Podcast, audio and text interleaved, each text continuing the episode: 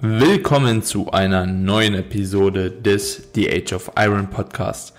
In der heutigen Episode hatte ich die ganz besondere Ehre, meinen guten Kollegen Kai Gedan mit in der Show am Start zu haben.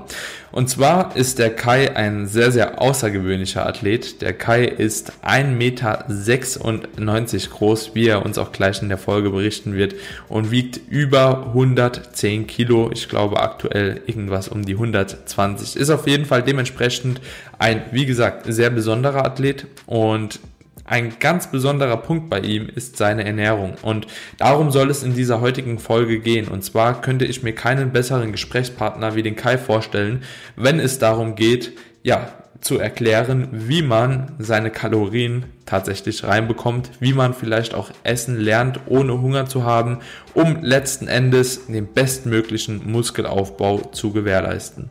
Zusammen mit Kai haben wir dabei eine sehr, sehr coole Folge für euch aufgenommen, in der wir besonders darauf eingehen, wie Kai aktuell das Ganze handhabt, wie seine Erfahrungen mit dem sogenannten Force Feeding sind, was Force Feeding überhaupt bedeutet und ja, welche psychischen Faktoren da auch mit einhergehen und ob das Ganze vielleicht auch auch Folgen hat.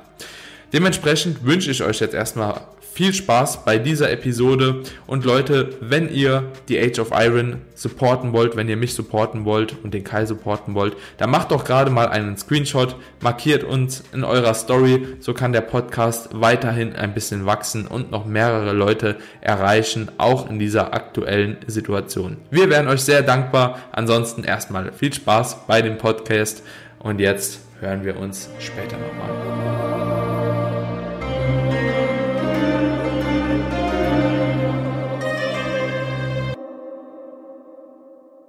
Herzlich willkommen zu einer neuen Episode des The Age of Iron Podcast.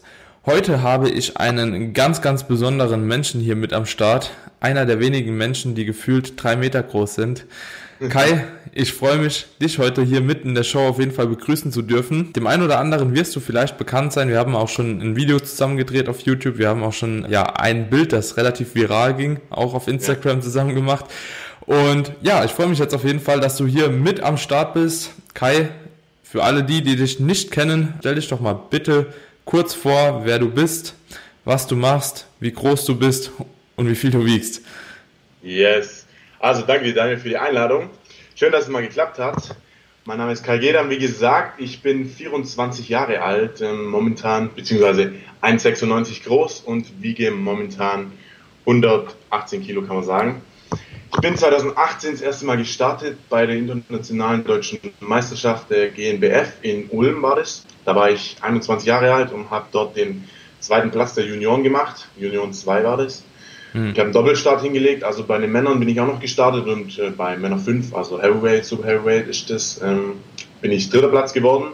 Und ja, das war so meine erste Wettkampfsaison. Damals hatte ich dann drei Jahre Trainingserfahrung. Muss ich sagen, sehr, sehr gut angekommen. Mir hat es mega gefallen und ja, seitdem befinde ich mich jetzt seit zwei, fast drei Jahren sogar wieder voll im Aufbau. Und ja, bin dabei, mein Paket zu verbessern und plane nächstes Jahr beziehungsweise vielleicht 2023 ja, wieder auf die Bühne. Mhm.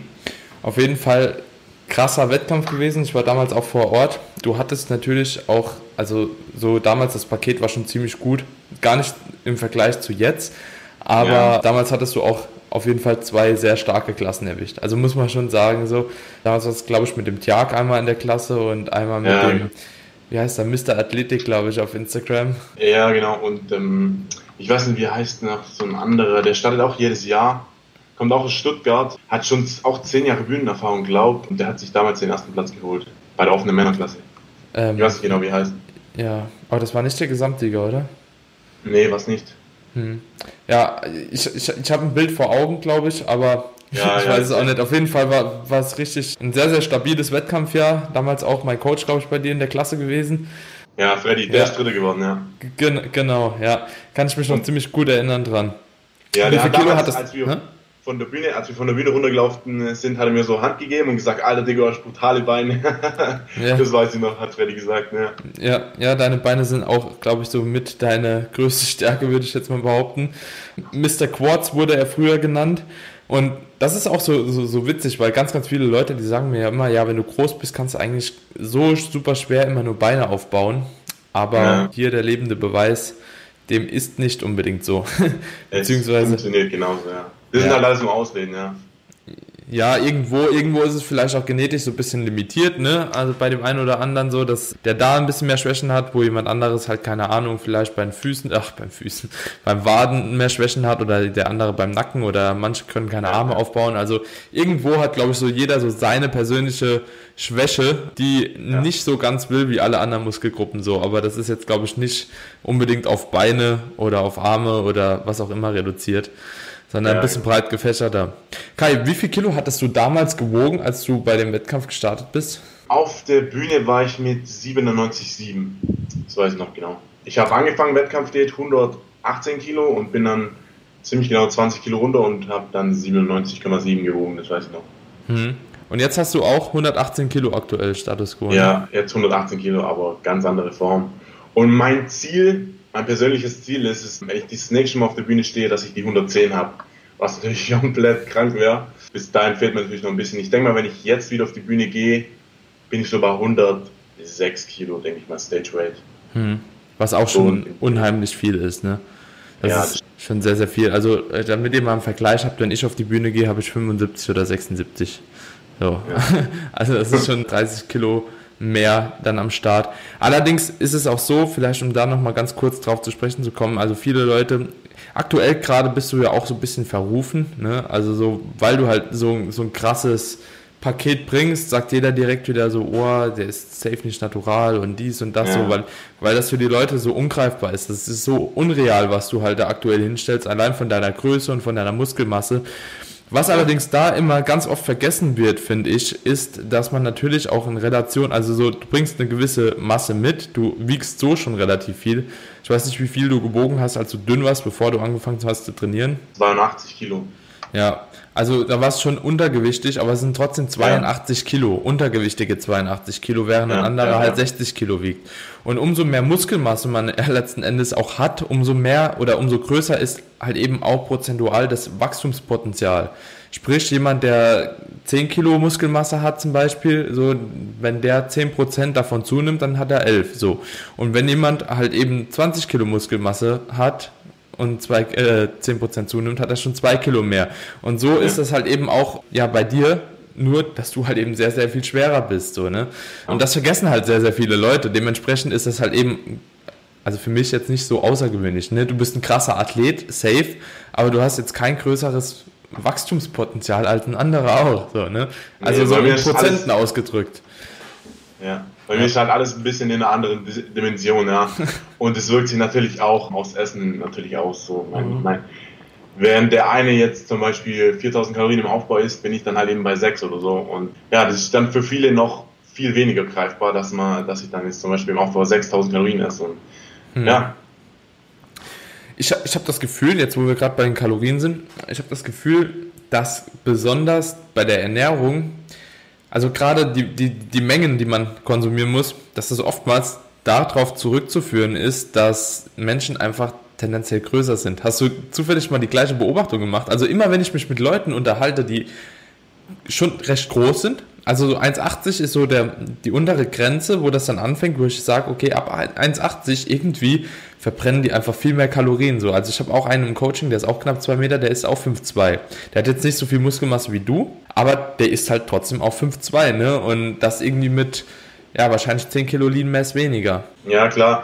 Ja, die Größe ist halt ein entscheidender Faktor, weil je größer du bist, automatisch ist dann eben häufig so, dass du halt eben auch schwerer bist. Und wenn du jetzt einen leichten Athleten mit 80 Kilo hast, der jetzt zum Beispiel 10.000 Schritte macht und einen, der zum Beispiel 110 Kilo wiegt und 10.000 Schritte macht, dann merkst du halt schon einen extremen Unterschied, was Kalorien verbrennen allein durch jetzt zum Beispiel Schritte angeht und so. Und das wirkt sich auch alles im Training aus. Du hast einen größeren Muskel her, weil du halt eben größer bist und allein da schon, das multipliziert sich halt eben alles auf. Und deswegen ist es halt ganz normal, dass du so viel mehr dann eben essen musst, ja. Hm.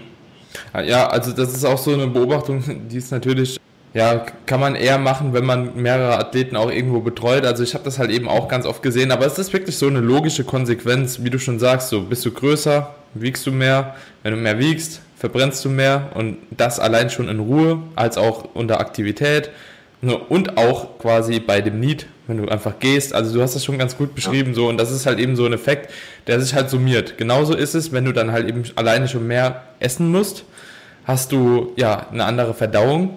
Du, du konsumierst wahrscheinlich mehr Protein wie andere.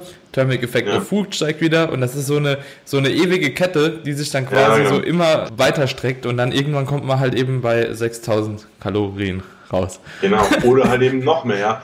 Wenn wir jetzt, äh, wenn ich, ich habe ja auch schon 125, 128 Kilo gewogen und das schießt dann halt noch viel mehr in die Höhe. Da habe ich wirklich, also eine Woche kann ich mich erinnern, habe ich 7000 Kalorien gegessen und das ist dann halt eben schon anderes Level, ja. Und irgendwann macht dann eben auch keinen Sinn mehr, immer höher zu gehen, immer höher zu gehen, weil ja, im Endeffekt wird es dann irgendwann zum Kampf, ja.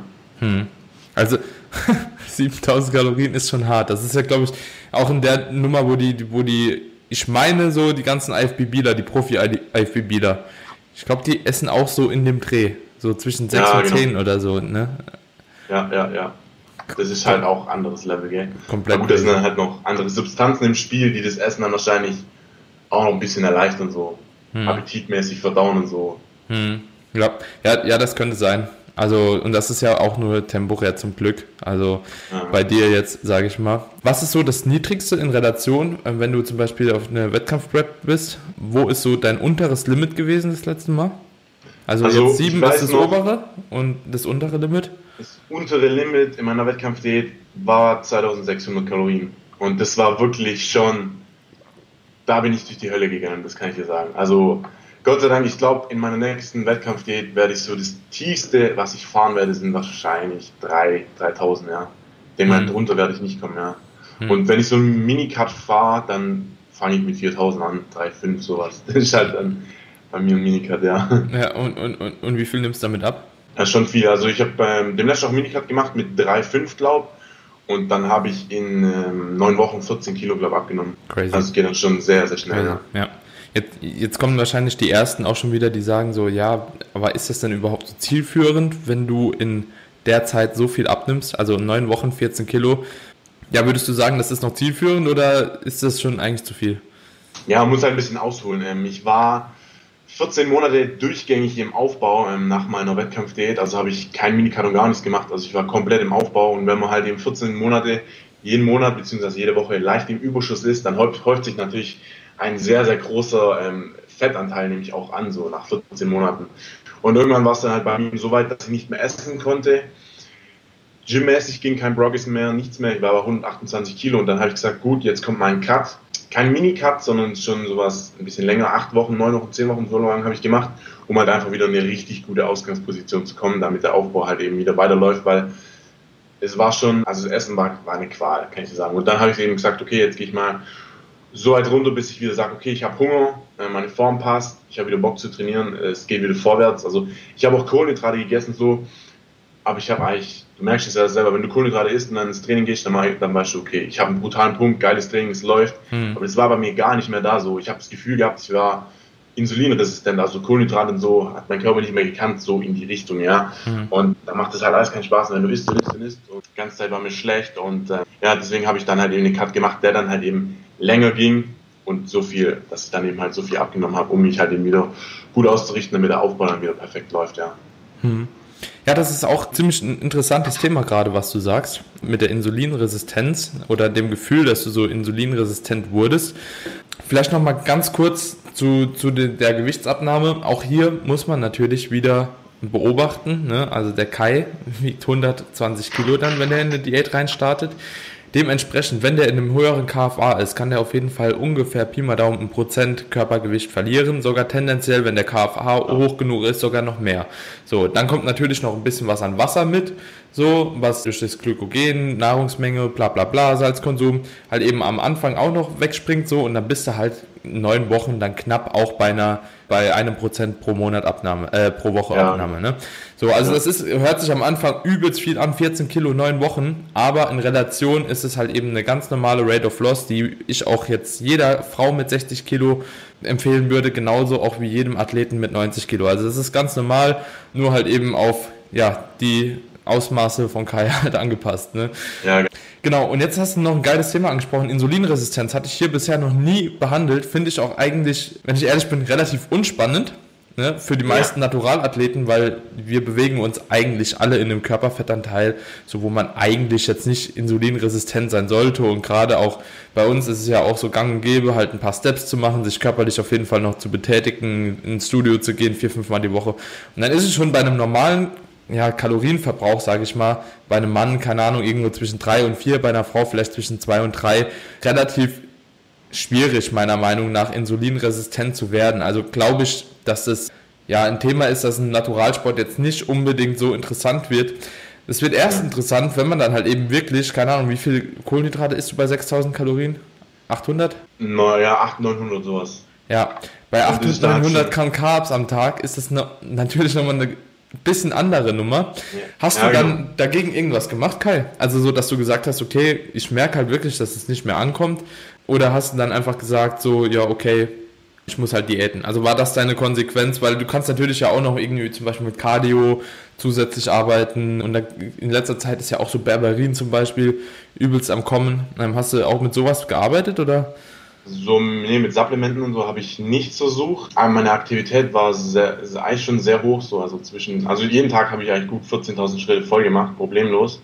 Meine Devise, beziehungsweise das, was ich gemacht habe, ist, okay, ich habe äh, nicht genügend Kohlenhydrate, die kommen nicht mehr an, ich bin insulinresistent oder merke halt, dass die Carbs nicht mehr so ankommen. Ich erhöhe einfach die Carbs, ja, um halt wieder einen gewissen Effekt zu bekommen. Das funktioniert ganz gut, hat dann, denke ich mal, angefangen so ab bei 5500 hat es angefangen, hat durchweg gut funktioniert, bis ich irgendwann bei 6300 war circa und irgendwann fängt halt dann der Körper an, sich zu wehren, ja.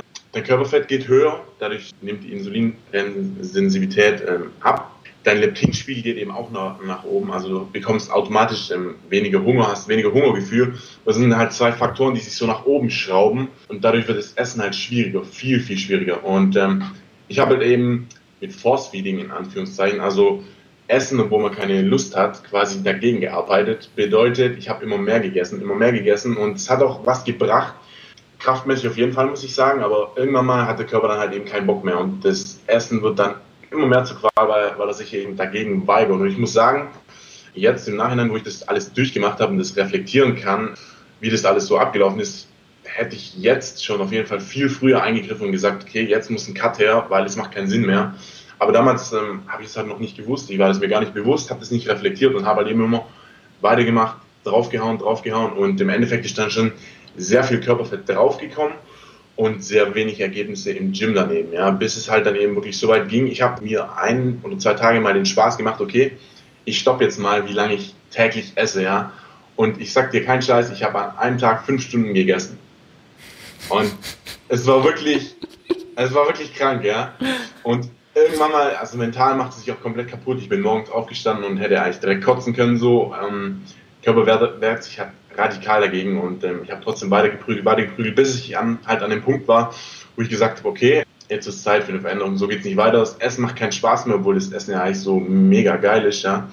Auch am Aufbau teilweise. Und ähm, dann habe ich gesagt, okay, jetzt äh, schaue ich mal, was halt eben hier abgeht, habe mich informiert, bin dann auf Insulinsensitivität gekommen und habe gesagt, okay, es deutet eigentlich alles darauf hin, dass ich meinen Setback machen muss, um wieder eine gute Ausgangslage haben, zu haben. Ja. Ich habe auch ein bisschen reflektiert, wann habe ich die besten Gym-Fortschritte gemacht und es war halt wirklich tatsächlich nach meiner Wettkampfdiät.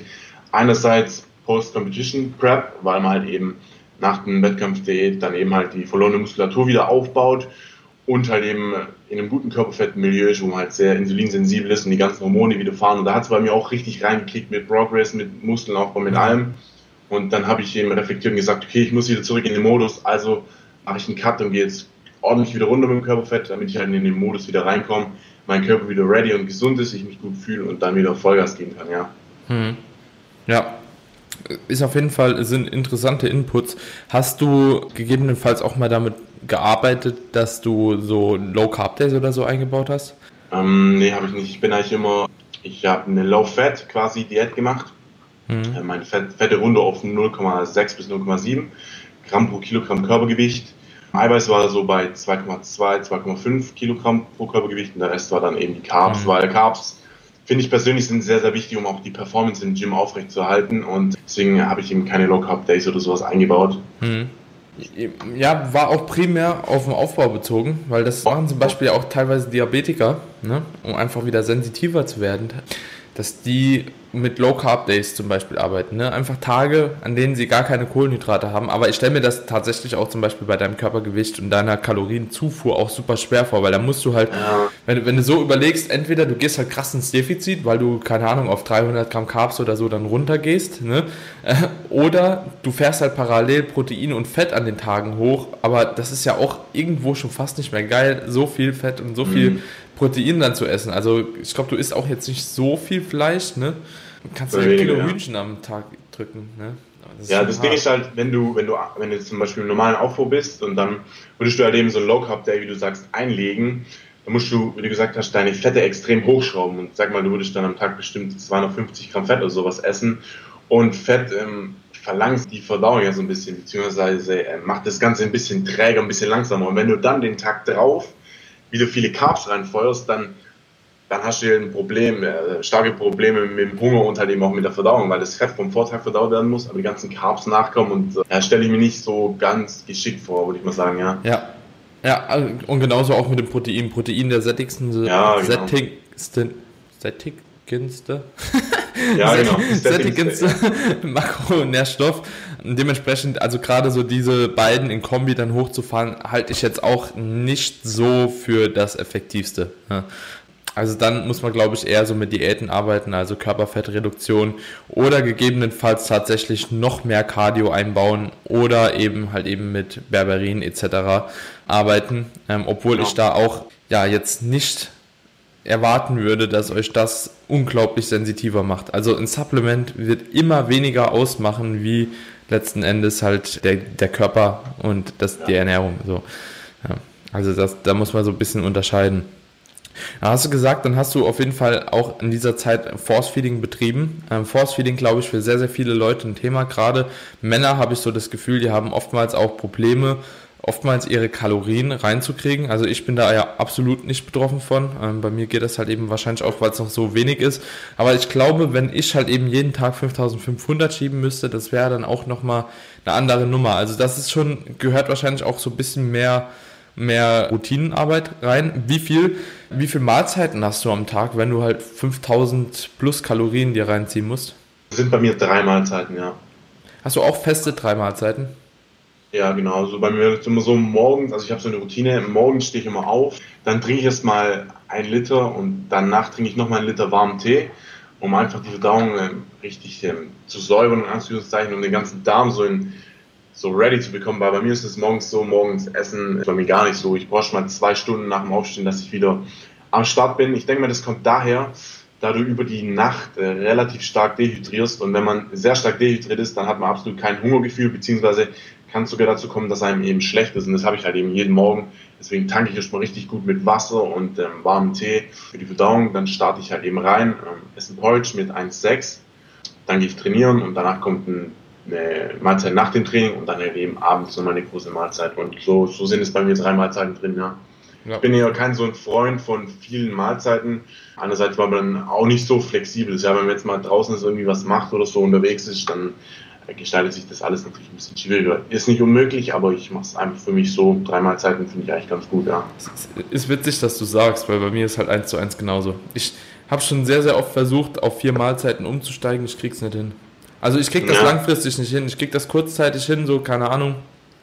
Aber für mich ist auch ein Shake keine Mahlzeit. Weißt du, ich meine, so, ich, ja. ich habe keinen Bock, morgens aufzustehen, mir einen Shake reinzuziehen. So. Ich glaube, da, da bin ich so ein bisschen geprägt worden auch. Also ich habe ja auch so eine Schilddrüsenunterfunktion und so. Dann nimmst du ja erstmal dein L-Tyroxin morgens, dann darfst du eh eine halbe Stunde nichts essen. So. In der Zeit gehe ich dann halt immer duschen, bla bla bla. Und dann mache ich mir halt erstmal einen Kaffee. So. Dann fange ich erstmal an zu lesen und so. Und bis dann, also dann wirkt erstmal das Koffein halt auch noch, dann hast du sowieso weniger Hunger, dann ziehe ich mir auch noch einen Liter Wasser rein. Also ich habe fast die gleiche Routine morgens wie du. Und dann irgendwann so nach zwei Stunden, zweieinhalb Stunden habe ich so das Gefühl, oh, okay, jetzt kriege ich langsam auch Hunger, jetzt kriege ich auch Bock zu essen. Also ist nicht so, als ob ich morgens nichts essen könnte. So, ich könnte auch aufstehen, mir direkt das reinziehen, so hätte ich auch kein Problem mit. Ja, Finde ich aber nicht so geil, weil ich will mir ja. das Essen auch immer erst irgendwo verdienen. Für mich ist so Essen nicht Mittel zum Zweck nur, sondern auch eine Belohnung. So, also ich schätze das immer wert, so, keine Ahnung, weil ich finde Essen cool und ich bin auch dankbar dafür, dass man halt eben gewisse Sachen essen kann, dass man halt eben so viel essen kann und für mich stellt das immer so eine Art Belohnung her. Ne? Und dementsprechend habe ich eine ähnliche Routine wie du und ich habe das Gefühl tatsächlich, wenn ich viermal am Tag esse, das macht schon mich wesentlich unflexibler. Also ich bin da auch oft irgendwie so ein bisschen hängen geblieben. Ich weiß nicht, ob du dich damit auch schon mal beschäftigt hast, so mit Proteinbiosynthese, äh, Leptin, äh, ach Leptin, Leucin äh, als äh, stimulierende Aminosäure und so weiter und so fort. Und da sehe ich halt grundsätzlich auch extrem viele Probleme, warum das, glaube ich, in der Theorie sich sehr plausibel anhört, aber eigentlich in der Praxis gar nicht funktioniert. Beispiel, ich glaube, dass du prinzipiell, also man spricht ja davon, wirklich die Proteinbiosynthese so oft wie möglich am Tag zu stimulieren. Ne? Und das ist ja auch möglich, wenn du halt beispielsweise, du trinkst einen Whey, drei Stunden später, zweieinhalb vielleicht, drei Stunden später kannst du halt nochmal die Proteinbiosynthese stimulieren. So, du isst ein Porridge, ich weiß nicht, was du alles in deinem Porridge machst, aber dein Porridge besteht beispielsweise aus Proteinpulver. Ein Porridge besteht aus Haferflocken, aus einer Obst- oder äh, ja, Obstquelle und vielleicht hast du auch noch irgendwie ein bisschen was an Nüssen, Schokolade, Peanut Butter oder so irgendwas dabei. So, ne? Das bedeutet, im Endeffekt hast du alle Makronährstoffe. Du hast Protein, du hast Kohlenhydrate, du hast Fette und du hast auch einen Haufen Ballaststoffe. So, jetzt muss man sich dann einfach mal so die Verdauung anschauen. Wie funktioniert das dann eigentlich? Ne? Also so, du isst halt deine ganzen Sachen, aber es wird ja erstmal alles zu einem Speisebrei. So, ne? Dann kommt das alles zusammen, wird teilweise schon abgebaut, dann geht es in den Dünndarm äh, vom Magen aus in den Dünndarm und dann werden die ganzen Sachen aufgenommen. Ne? So, ja. aber dadurch, dass halt eben eine Kombination, also das muss ja nochmal aufgespalten werden. Das, das wird erstmal alles zu einem Klumpen und dann muss nochmal aufgespalten werden. Proteine, Kohlenhydrate, Glykogen, Fette und so weiter und so fort. Und dann musst du ja bedenken, wie lange dauert die Verdauung davon. Und da sehe ich halt schon ein Problem. Wenn du ein Porridge isst, bin ich der Meinung, keine Ahnung, also so, das ist einfach so meine, meine Denkweise, vielleicht ist die auch unlogisch, aber du, es kann nicht sein, dass du ein Porridge nach drei bis vier Stunden äh, die Proteine schon alle verdaut hast, sodass du danach die Proteinbiosynthese nochmal stimulieren kannst. Glaube ich, das funktioniert nicht, weil die dauerhaft noch am Verdauen ist.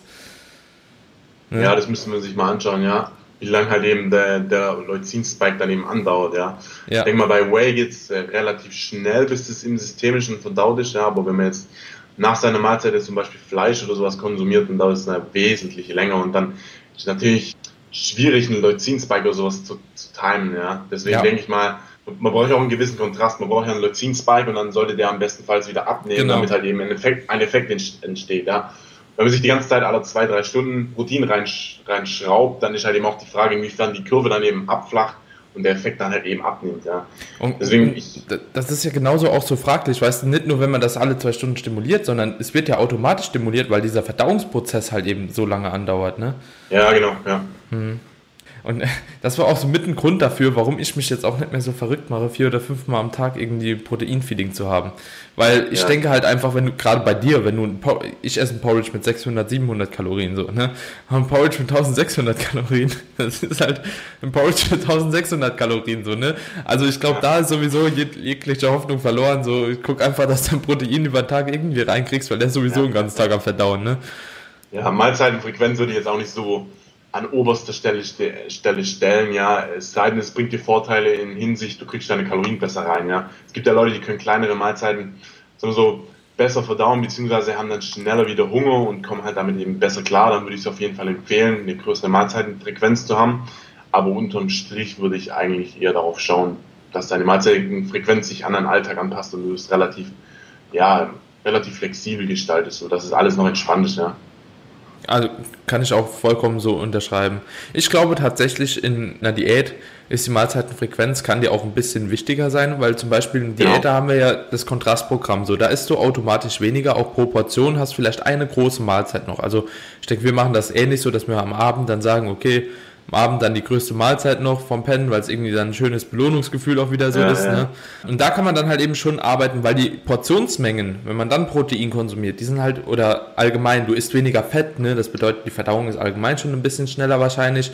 Du hast teilweise Carbs, auch rund ums Training und so. Und da kannst du halt eben sagen, okay, vielleicht, wenn man da in der Diät versucht, viermal das Ganze zu stimulieren, das könnte auf jeden Fall möglich sein, vier, fünfmal, ne? So, weil dann arbeitest du halt eben auch mehr mit Whey, dann hast du vielleicht mal eher Aas drin, weil du ja sowieso eben versuchst, so die meisten Makronährstoffe irgendwo aufzuschieben, so für den Abend, ne, außer Protein, ja. sodass du halt wenigstens einmal am Tag satt werden kannst. Also das ist bei uns ja so gang und gäbe, sag ich mal, in der Szene.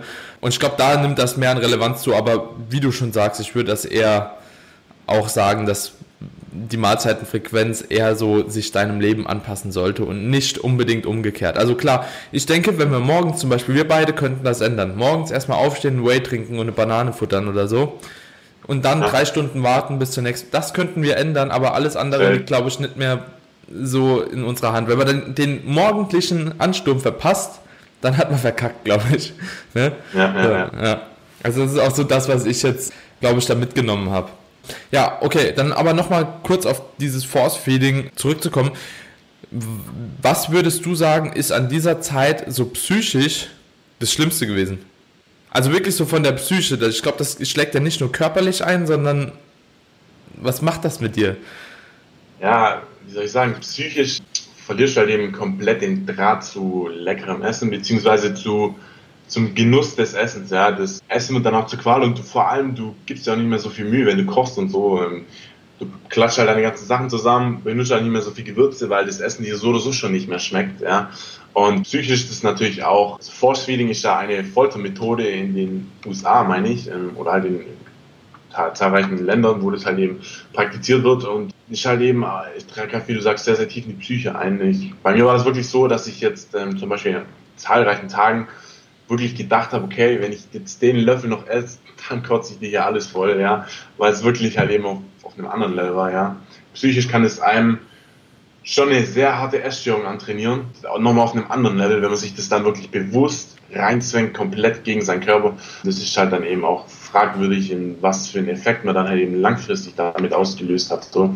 Und jetzt, selbst jetzt habe ich immer noch damit zu kämpfen, dass ich wirklich merke, okay, wenn ich an manchen Tagen mal gut über mein Kalorienziel hinausschieße, so, so normalerweise bin ich ja 300 Kalorien im Überschuss, aber wenn ich jetzt mal an die 5, 6, 700 Kalorien im Überschuss gehe, dann merke ich das den nächsten Tag schon körperlich und wahrscheinlich auch mental, dass ich gar keinen Bock mehr auf Essen habe. Ja, und ich denke mal, das habe ich mir dadurch auch ähm, so ein bisschen antrainiert oder beziehungsweise kommt auch durch die Psyche so ein bisschen, dass ich halt eben sehr, sehr schnell keinen Hunger habe, beziehungsweise keine Lust auf Essen und ja, psychisch außerdem noch dazu, das kommt auch wahrscheinlich körperlich auch noch ein bisschen, ist, dass die ganze Zeit schlecht ist. Ja, also Training, bisschen Training dir schlecht, morgens aufstehen schlecht, nach dem, nach dem Training dir schlecht. Ich habe es kaum geschafft, einen Wayshake nach dem Training zu trinken. Also ist schon wirklich eine Tortur. Ja, also empfehle ich wirklich niemanden, das so weit zu treiben, wie ich es gemacht habe. Ja. Hm. Ja, okay, das sind Situationen, die kenne ich jetzt so noch nicht so krass. Also ich war auch schon an dem Punkt, wo ich keinen Hunger mehr hatte, aber ja, irgendwie ging es halt trotzdem immer noch rein. Ne? Ich war vielleicht ein, zwei Mal an dem Punkt, wo ich sage, oh, ja, okay, jetzt, jetzt reicht so, aber nie so, ja. oh, okay, ich esse den Löffel noch und dann kotze ich so. Also das, das ja. gab es bisher zum Glück jetzt noch nicht. Wie hat so deine Mahlzeitenzusammenstellung ausgesehen? Also wie, jetzt einfach nur mal so von Makronährstoffen, wie isst du aktuell?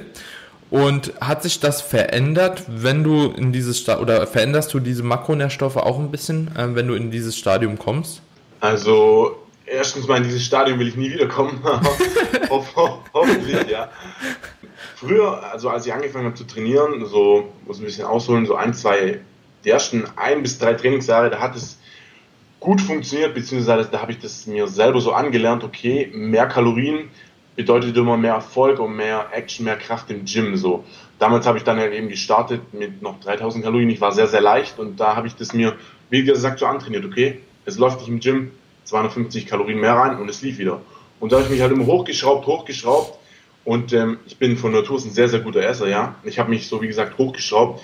Ich habe auch in drei Jahren 25 Kilo aufgebaut und auch auf den Faktor eben zu schulden, dass ich auch damals schon in gewisser Maßen Force-Feeding betrieben habe, also mir das Essen schon gut reingeprügelt habe. Also es ist jetzt nicht so extrem nachteilig gewesen damals, aber das habe ich halt eben jetzt übernommen nach meiner Wettkampfdiät und das gleiche Prinzip weiter praktiziert. Ja. Und ähm, irgendwann mal sagt der Körper dann eben Ende und das war bei mir bei 7000 Kalorien so.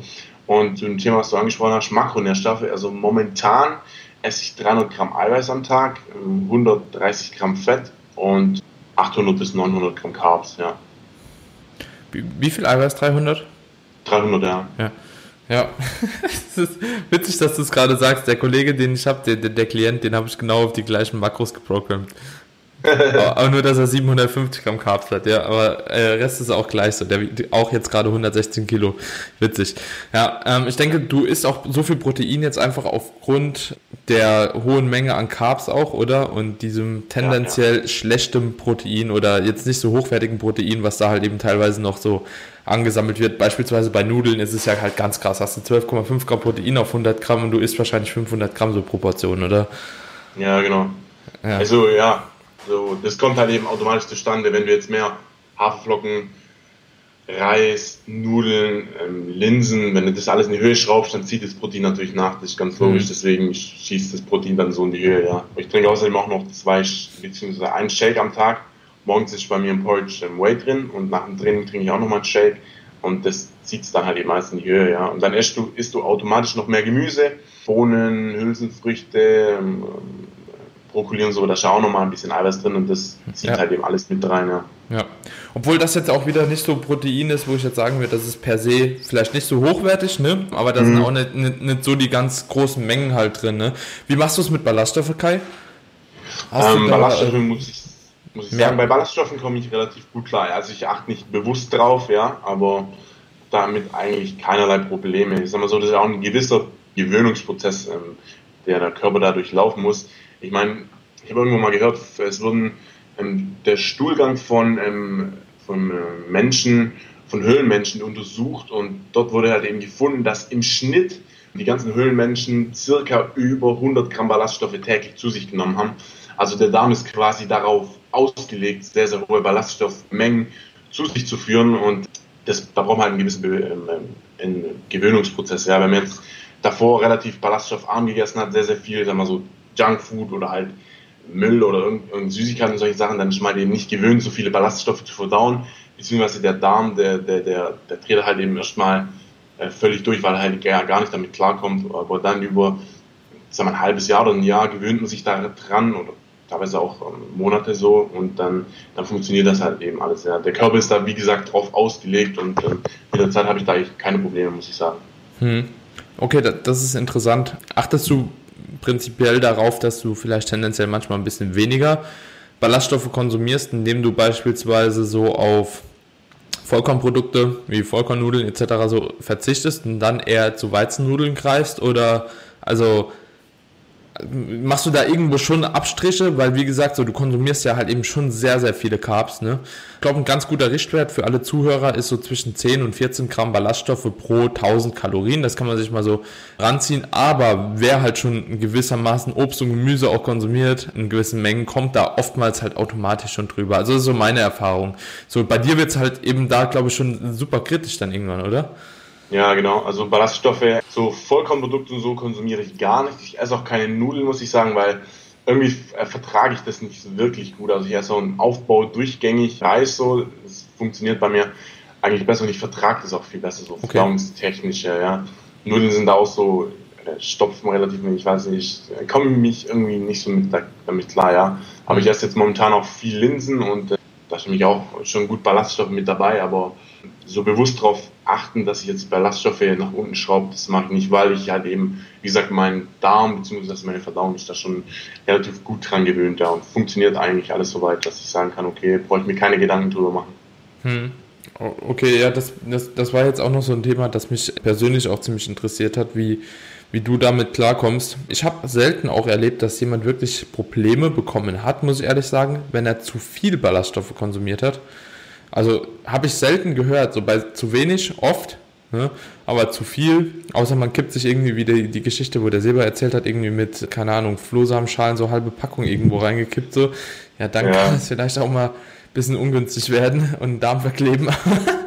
ja, aber ansonsten habe ich da wirklich auch ähm, relativ ja, wenige Probleme schon gehört. Ich glaube auch sowieso, dass umso mehr du tendenziell Kalorien zuführst, deine Obst- und Gemüsemenge, die du tagtäglich brauchst, die ist ja trotzdem halbwegs gleich. Ne? Also so, ja. da, da, unterscheidet sich das ja nicht, nicht ganz so viel. Wie viel Obst und Gemüse isst du täglich? Grob überschlagen würde ich sagen 500 Gramm Obst und 800 Gemüse, so grob überschlagen, ja. Auch, auch im Aufbau? Ja, jetzt momentan auch, ja. Halte ich im Aufbau relativ auch für wichtig, viel Obst und Gemüse zu essen, denn ich habe auch schon Phasen gehabt, da habe ich, konnte ich nicht mehr essen, wie gesagt, im Force-Feeding und dann habe ich gemeint, okay, schraube ich jetzt mein Obst und mein Gemüse nach unten, denn das sind quasi nicht so kaloriendichte Lebensmittel und schraube damit dann eben äh, Reis oder, ähm, oder halt jetzt eben Haferflocken nach oben, um das halt eben entgegenzuwirken und klug quasi die Nahrungsmenge umzudrehen, dass die Nahrungsmenge gleich groß bleibt, aber die Kalorien nach oben gehen. Ist jetzt aber auch nicht so geil, weil deine Verdauung dann eben auch irgendwann streikt. Du brauchst schon Obst, Gemüse und erstens, um halt eben alles gut zu absorbieren und zweitens, damit halt eben deine Verdauung eben auch gut funktioniert. Okay, ja, das ist interessant, dass du das jetzt gerade sagst. Also, das wäre jetzt auch so die logische Konsequenz gewesen von mir. Also, entweder Obst und Gemüse runter oder Kalorien trinken. Was waren so deine Strategien, so dass du das Essen dann wirklich noch reinbekommen hast? Hast du dann trotzdem irgendwelche Tricks gehabt, so mit denen du gesagt hast, okay, das hat mir aber dabei geholfen, dass ich wirklich das Essen trotzdem reinbekommen habe? Ja, einerseits in den Reis Öl mit reinmachen, damit das alles ein bisschen flutschiger ist. Andererseits halt eben Essen, Essen, Essen und dann wirklich ähm, habe ich auch teilweise mit Shakes gearbeitet, aber wobei Shakes habe ich so ein bisschen ähm, ähm, schlechte Erfahrungen gemacht, beziehungsweise zu hartes, äh, zu harte Probleme jetzt mit der Zeit bekommen. Denn ich habe immer Shakes, mit großen Shakes gemacht, 500 Gramm Haferflocken, mega viel ähm, Obst und Gemüse und alles und trink mal zweieinhalb Liter Shake. Irgendwann mal bist halt eben auch kurz vorm Kotzen und wenn du das tagtäglich durchführst, dann, dann hast du keinen Bock mehr für Shakes trinken. Deswegen habe ich das irgendwann mal sein lassen. Und Shakes kannst du auch bis zu einem, also Smoothies, ähm, kannst du bis zu einem bis gewissen Punkt treiben und irgendwann hast du einfach keine Lust mehr drauf. Dann isst du wirklich lieber dein Essen, anstatt dir einen Shake zu, zu, zu dir zu führen. Denn mit einem Shake kommst du, beziehungsweise einen Shake zu trinken, bringt dich viel schneller an ein Un Unwohlsein heran, als jetzt zu essen zum Beispiel. Wenn, wenn du nicht mehr essen kannst, wenn das Essen nicht mehr reingeht, dann kaufst du halt ewig drauf rum bis dein Körper sich so ein bisschen einstellt, okay, jetzt kommt wieder eine Nahrungsmenge rein, okay. Beim Shake, den kannst du halt eben trinken, trinken, pressen, drücken und da, da funktioniert da eben der Mechanismus nicht mehr und da kommst du halt viel schneller in den Unwohlsein, in den Übelsein und teilweise auch in, in, in den Kotzen oder sowas rein. Deswegen von Shakes bin ich weggekommen, ja. Außerdem mixt man halt eben die ganzen Sachen zusammen so und es fließt dann auch viel zu schnell durch den Darm durch, anstatt dass es dann gut absorbiert werden kann, so, ja. Mhm. Okay, das ist auch ein interessanter Punkt, da habe ich noch gar nicht dran gedacht. Ja, für mich ist aber auch, sind Shakes, ich habe das teilweise sogar auch gemacht früher, einfach weil es irgendwie cool war. Haferflocken, Banane, Magerquark, einfach alles rein und dann getrunken. Hat jetzt aber nicht so wirklich irgendwie dazu beigetragen, dass ich ja mehr essen wollte oder so, sondern einfach, weil man es halt gemacht hat. So. Ja, ähm, ja, ja. ja, aber selbst, also daher habe ich halt auch so gewisse Erfahrungen mit einem Shake und ich muss sagen, ich bin da gleicher Meinung wie du. Also ich finde Shakes jetzt auch eher nicht so förderlich. Also Essen, Trinken finde ich prinzipiell eher ekelhafter als ja besser, weil ich sag mal, erstens, es schmeckt oftmals ein bisschen schlechter wie das Essen an sich.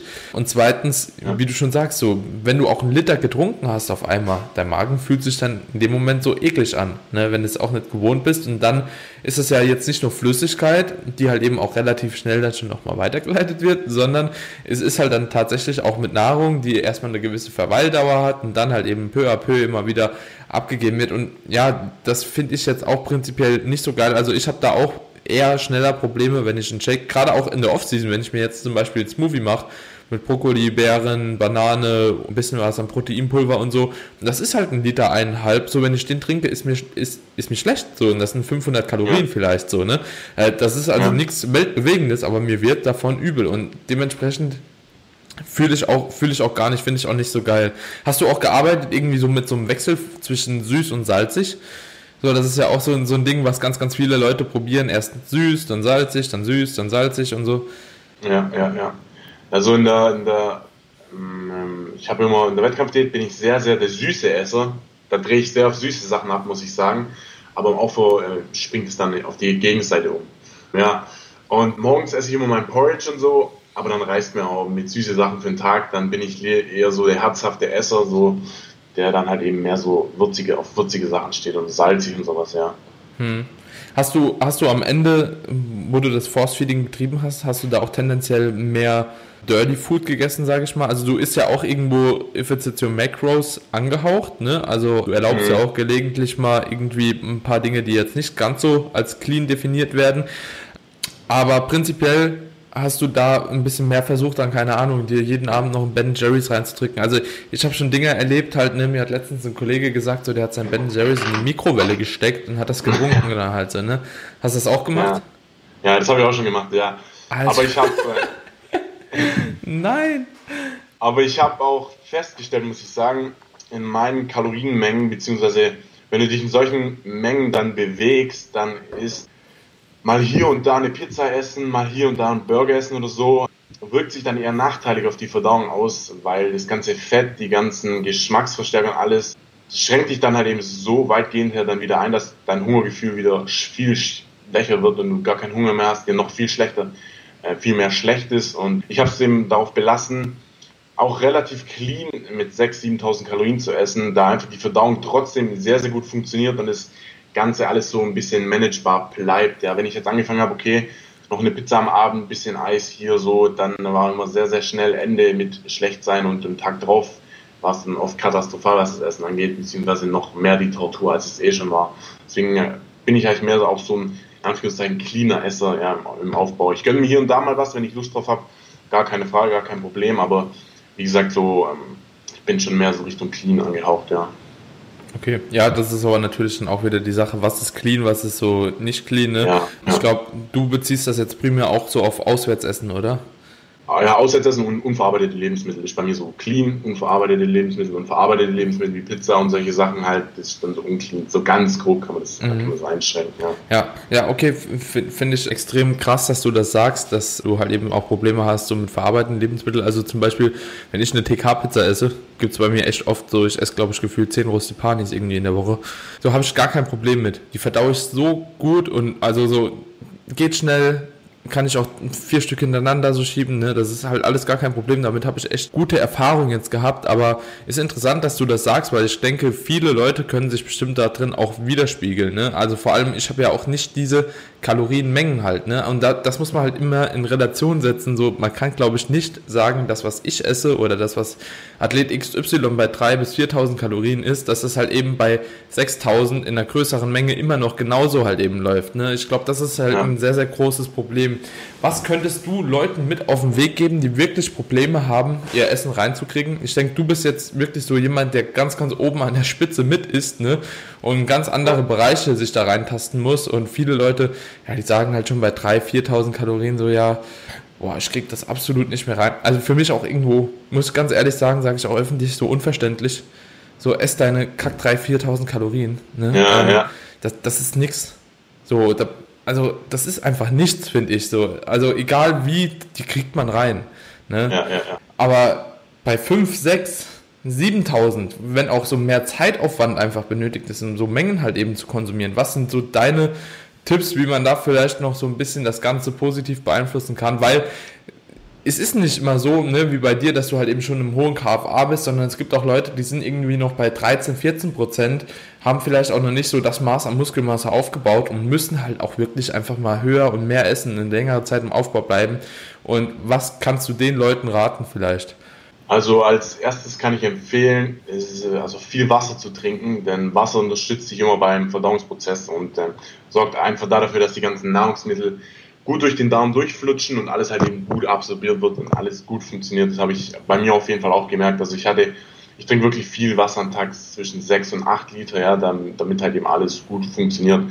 Auch da, darauf hinbezogen, dass ich so groß bin, aber allgemein würde ich eben schauen, dass du ein bisschen mehr Wasser trinkst dann ganz wichtig ist auch Routinen einführen, also dass du feste Zeiten hast, beziehungsweise feste Routinen, zum Beispiel so wie eine Morgenroutine und dann halt eben essen und wirklich schauen, dass du keine Mahlzeit vergisst. Ja, das ist nämlich bei vielen Leuten auch so, ja, die Mahlzeit mal vergessen und dann halt eben einfach weggelassen und dann, dann ist halt eben schwierig ins Kalorienüberschuss, in den Kalorienüberschuss zu kommen, ja.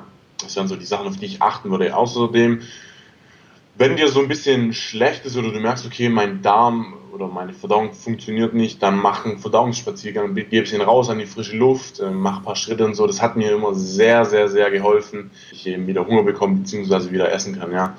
Andererseits kann man auch einfach sagen, ähm, Essen ist auch viel Mindset, ja, denn Essen ist auch Training, wie halt eben Training Training ist. Muss man sich auch schon antrainieren, ja. Ich habe auch angefangen mit 2006, 2700 Kalorien in meiner ersten Trainingswoche. Ähm, ist, ist, ist jetzt ein Witz, ja. Aber damals war es für mich auch schon so, okay, wow, das sind 2700 Kalorien, so esse ich die.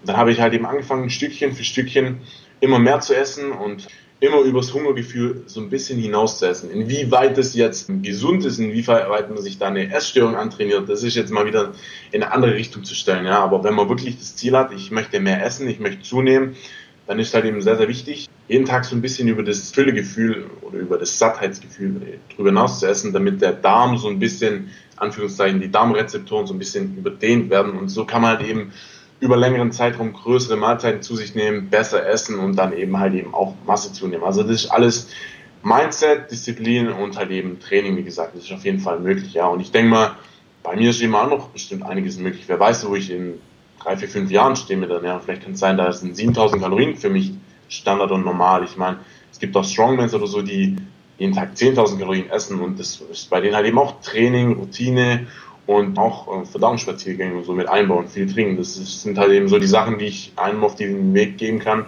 der Probleme hat, halt eben seine Mahlzeiten reinzubekommen, beziehungsweise seine Makros voll zu machen, ja. Hm. Genau, was ich auch noch empfehlen kann, ja. was ich auch noch empfehlen kann, ist, schraub dein Fett nicht zu hoch, ja. Das habe ich auch gemerkt. Fett hat zwar viele Kalorien und ist einfach reinzukommen, in Anführungszeichen, aber es verlangsamt die Verdauung schon extrem, muss ich sagen. Und ich habe dann in meinen vorsichtigen Zeiten 180 Gramm Fett am Tag gegessen und ich habe wirklich deutlich gemerkt, wie die Verdauung immer langsamer geworden ist, immer mehr arbeiten musste und das Ganze eben, der ganze Prozess nicht mehr so gut funktioniert hat. Da würde ich dann lieber die Kohlenhydrate, soweit halt eben geht, hochschrauben, ja, und das Fett nur langsam nachziehen und nicht halt eben primär zuerst das Fett hochsetzen, ja. Das ist interessant. Also, ja. weil, weil da sprichst du wahrscheinlich gegen viele Leute, die eigentlich immer propagieren, Fett direkt hochzuschrauben. Also ich glaube, hängt das vielleicht auch so ein bisschen deiner Meinung nach beim Meal Timing oder mit dem Meal Timing zusammen, sprich, dass du vielleicht eher schaust, wenn du Fett hochschiebst, dass du das am Abend vielleicht vom Schlafengehen machst und vielleicht über den Tag halt das Fett eher niedriger halten. Vielleicht könnte das ja sich auf jeden Fall auch positiv auswirken, oder? Genau, das wäre wär ein guter Ansatz, ja. Dass man halt eben über den Tag verteilt nicht so viel Fett ist, damit die Verdauung eben in Anführungszeichen schnell bleibt oder eben nicht so eingeschränkt ist durch die ganzen Fettmengen. Und dann abends, wenn man sowieso schlafen geht und jetzt, sag mal, so zehn Stunden nichts konsumiert, dann kann man auf jeden Fall daran denken, jetzt ein bisschen mehr Fett zu sich zu nehmen, um halt eben den Effekt so ein bisschen entgegenzukontern und das mhm. gut rein zu, rein zu fitten. Ja, das auf jeden Fall ein guter Ansatz, ja. Ja, also kam, ist mir gerade so in den Kopf geschossen. Ja, aber ja. Ob, ob, das auch so ist. Arbeitest du prinzipiell mit Intracarbs? Also so, um vielleicht die Kalorien auch noch zusätzlich zu pushen? Ähm, ja, habe ich teilweise gemacht, teilweise gemacht. Aber mir ist auch, ich bin früher, früher bin ich immer so einer gewesen, der jedes Training Booster genommen hat. Und durch den Booster ist mir teilweise auch schon ein bisschen schlecht geworden. Da habe ich gar keine Lust mehr gehabt auf irgendwie Intra oder Carbs oder irgendwas sowas. Mhm wenn man jetzt ähm, durch Booster keine Probleme hat, dass einem schlecht wird oder so, oder wenn man gar keinen Booster nimmt, dann kann man das auf jeden Fall in Betracht ziehen. Natürlich auch nicht ähm, jetzt komplett übertreiben, aber man kann da auf jeden Fall Intracarbs mit einbeziehen, wenn man merkt, okay, meine Performance wird jetzt nicht eingeschränkt oder sowas, ja. Mhm. Also ich habe sogar das Gefühl, dass sie manchmal positiv beeinflusst wird durch Intracarbs. Aber ja. die kannst natürlich auch nicht so bis Nonplusultra steigern. Also ich denke so bis maximal 100 Gramm und alles, was darüber hinausgeht, sollte man schon stark in Frage stellen, ob das noch so zielführend ist, weil ich glaube auch, dass einem da auf jeden Fall schlecht werden würde. Ich hätte vielleicht gerade noch so zum Abschluss noch ein Thema, was ich ganz gerne noch mal kurz ansprechen wollen würde. Und zwar, wie siehst du Your Macros auch bei so einem großen Kalorienkonsum würdest du sagen, also man kann ja so sagen, so zwischen 30 und 70 gibt es, also 70% clean, 30% eher unclean in Klammern oder mhm. 20, 80 gibt es. Würdest du sagen, umso mehr man isst, dass sich das Verhältnis irgendwie verschiebt?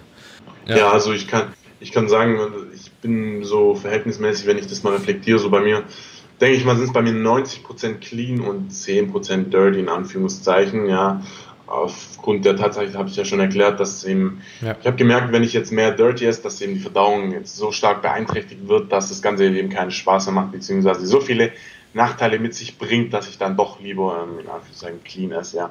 Bei manchen Leuten funktioniert es, zum Beispiel Rico, ja, der, der schrotet sich alles querbeet rein, so es funktioniert, ja. Aber ich bin da so nicht. Das ist auch ein bisschen individuell anzusehen, muss ich sagen. Aber ich könnte, ich würde schon eher sagen, ja, je mehr Kalorien man isst, desto mehr geht es Richtung clean, beziehungsweise verträgt man das wahrscheinlich besser, ja. Mhm. Okay, ja, also hast du auch so Pi mal Daumen 1000 Kalorien, 1200, wo du dir mal irgendwas gönnst, so. Ja, ja, ja. ja. Wie stehst du so prinzipiell zu, zu Fetten? Achtest du darauf, dass das jetzt primär irgendwie irgendwelche besondere Fettquellen sind? Oder gehst du auch hin und nimmst einfach mit, was quasi so kommt und hast vielleicht deine Omega-3s gewährleistet oder so?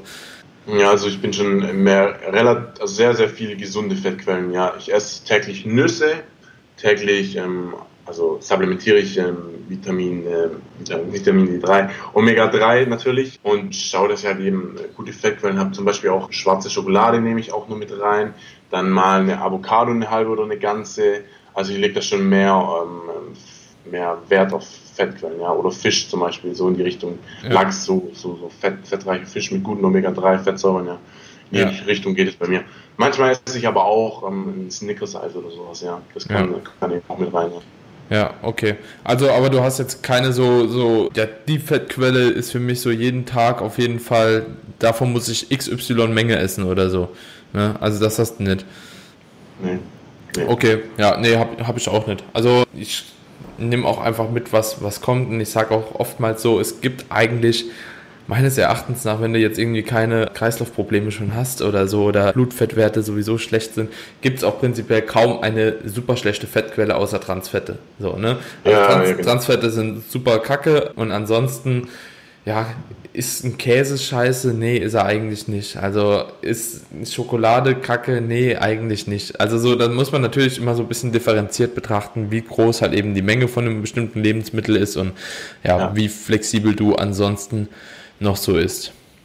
Alright, Kai. Ich denke, war eine gute Episode für alle Leute, die ja auf jeden Fall ein bisschen Probleme haben im Essen und sich da ja noch eine, eine, eine Meinung dazu holen wollten.